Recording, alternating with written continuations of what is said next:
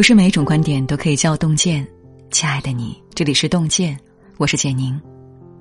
今天要和您分享的这篇文章是：不以言语胜人，是最高级的情商。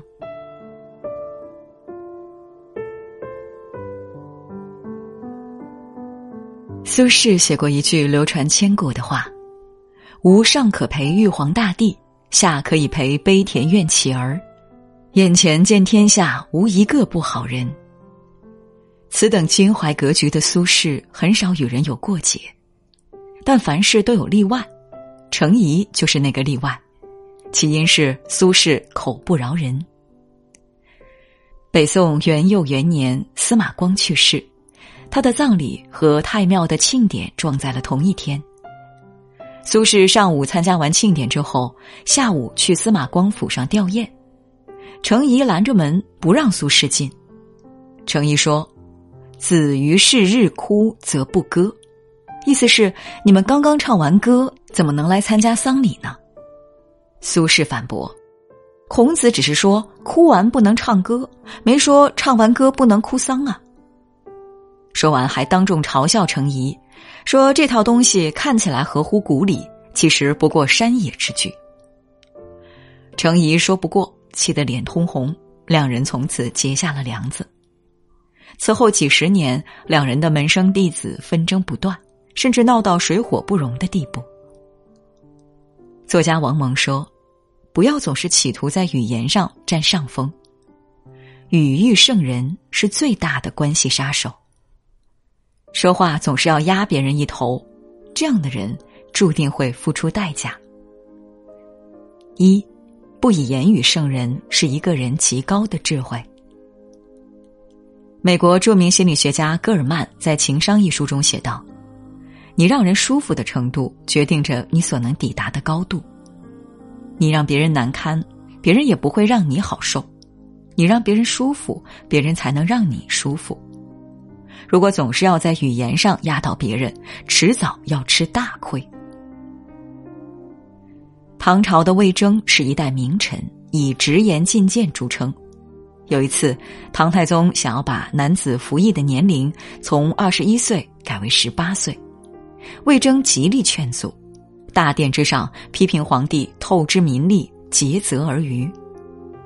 唐太宗说不过他，最终接受了魏征的意见，但是心里却不好受。有一次劝诫之后，唐太宗回到宫殿，盛怒之下，甚至说总有一天要杀了魏征这个乡巴佬。幸好有长孙皇后巧言相劝，杀魏征这事没有留在历史上。但皇帝的这口憋屈气还是要出的。魏征死后，唐太宗积恨爆发，最终派人把魏征的墓碑砸了。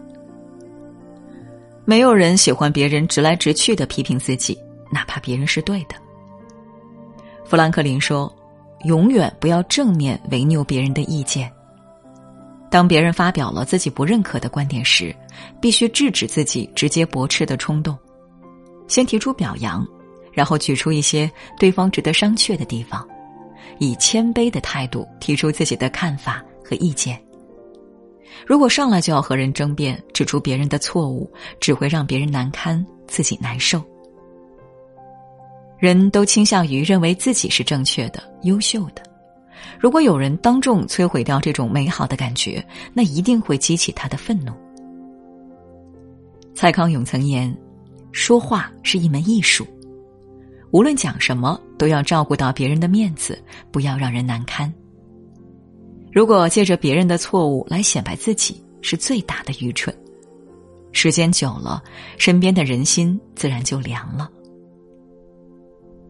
二。不以言语胜人，是一个人豁达的胸襟。陈丹青年轻的时候和朋友在小摊吃饭，小摊生意火爆，等了很久才有空出来的桌子。因为老板很忙，他们就自己收拾了桌子。没想到一会儿来了衣衫褴褛的老头，硬说自己还没吃完饭就被他俩收拾了。陈丹青说：“我重新给您买一份作为补偿，您看可以吗？”老人说。我一天的心情都被你们坏了，你要赔偿我才行。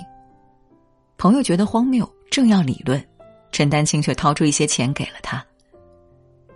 老人走后，陈丹青说：“和一个蛮横的人讲道理，接下来就是无休止的争吵。我让一步可以让事情最小化，那为什么不呢？何况我们还有其他事要做。”老话说：“林子大了，什么鸟都有。”这个世界上多的是不讲理的人。如果凡事都要争出个是非对错，日子也就没法过了。很多时候，退一步不是理亏，让一步不是软弱，而是修养和境界。东汉有个儒生刘宽，有一次他赶着牛回家，路上遇到一个村民，说刘宽的牛是自己刚丢的。刘宽看他衣衫褴褛，心知这牛是一家人的命根子，于是没有争论，把牛给了他。结果没过几天，村民找上门来，告诉刘宽牛已经找到了，自己错怪了他。刘宽说：“世上相像的东西太多了，有时难免误认，有劳你把牛送还，又道什么歉呢？”州里的人都佩服他的修养，纷纷举荐他。他官运亨通，深受同僚爱戴，后来一直做到太尉。很多时候，与其大声争辩，努力分个是非对错，倒不如退一步，让一分。信你的人不必说，不信你的人说了也没用。与其闹得大家难堪，倒不如让时间来说话，让真相来解答。三。不以言语胜人是一个人的共情能力。看过易立竞的一次采访，采访对象是超女出身的张含韵。张含韵十五岁爆红，经纪公司给她定了一系列的规矩：你不能素颜出镜，因为你是偶像；你不能耍脾气，因为你是偶像；不能乱说话，因为你是偶像。时时刻刻被人拘束着，一路走到成年。张含韵告诉易立竞，自己特别喜欢演戏，喜欢沉浸在角色里的感觉。易立竞说：“我在想，说会不会是当你进入角色之后，那是你唯一的在从家里走出之后可以全然交付的地方？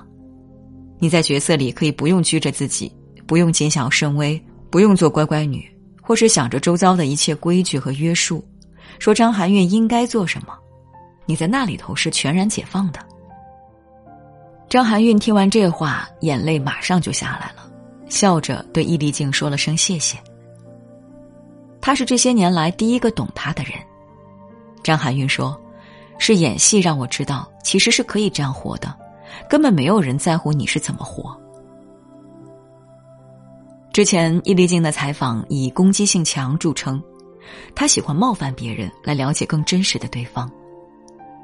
采访孙红雷，他直言对方演烂片是被钱砸晕了。采访黄晓明，他直接问对方：“你承认你不擅长表演吗？”遇到比较强势的嘉宾，采访经常变成互怼和互杠。但是这场采访却展现了一个截然不同的易立竞，他的理解与共情，让张含韵卸下所有防备，展现出那个最真实的自己。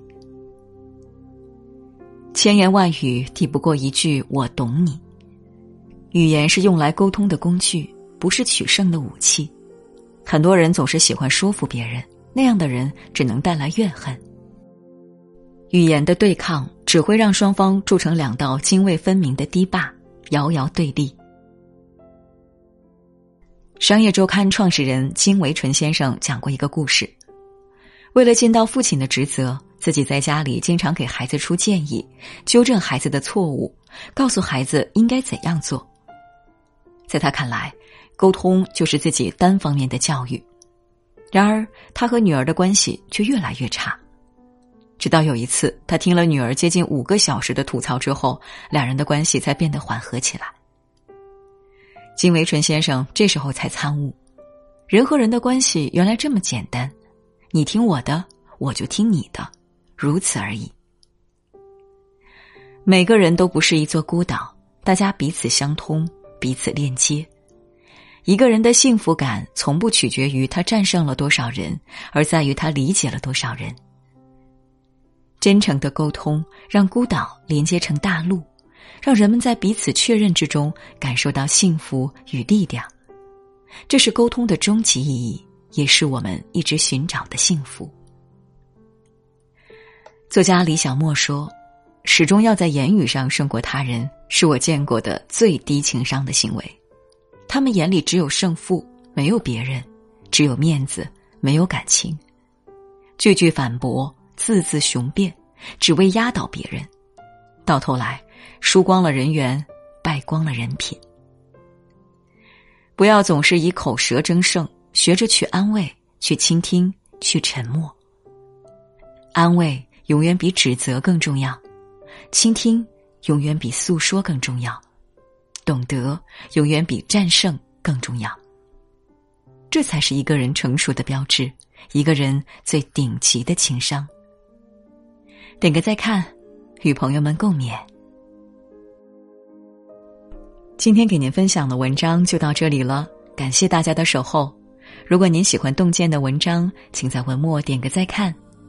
我们相约明天，让洞见的声音伴随着您的每一个夜晚。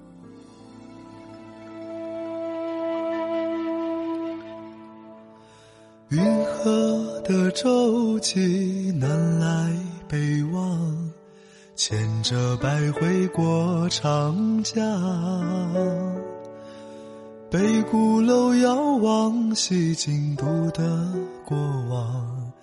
看不尽满眼风光，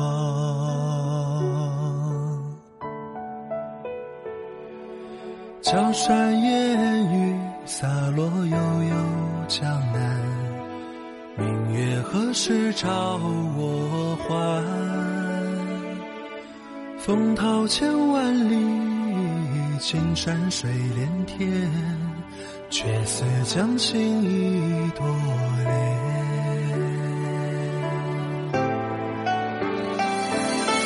南来的风，东去的水，浮云伴着游子归。西窗的雨，归来的你，醉在故乡斜月里。南来的风，东去的水。浮云伴着游子归，西窗的雨，归来的你，醉在故乡斜月。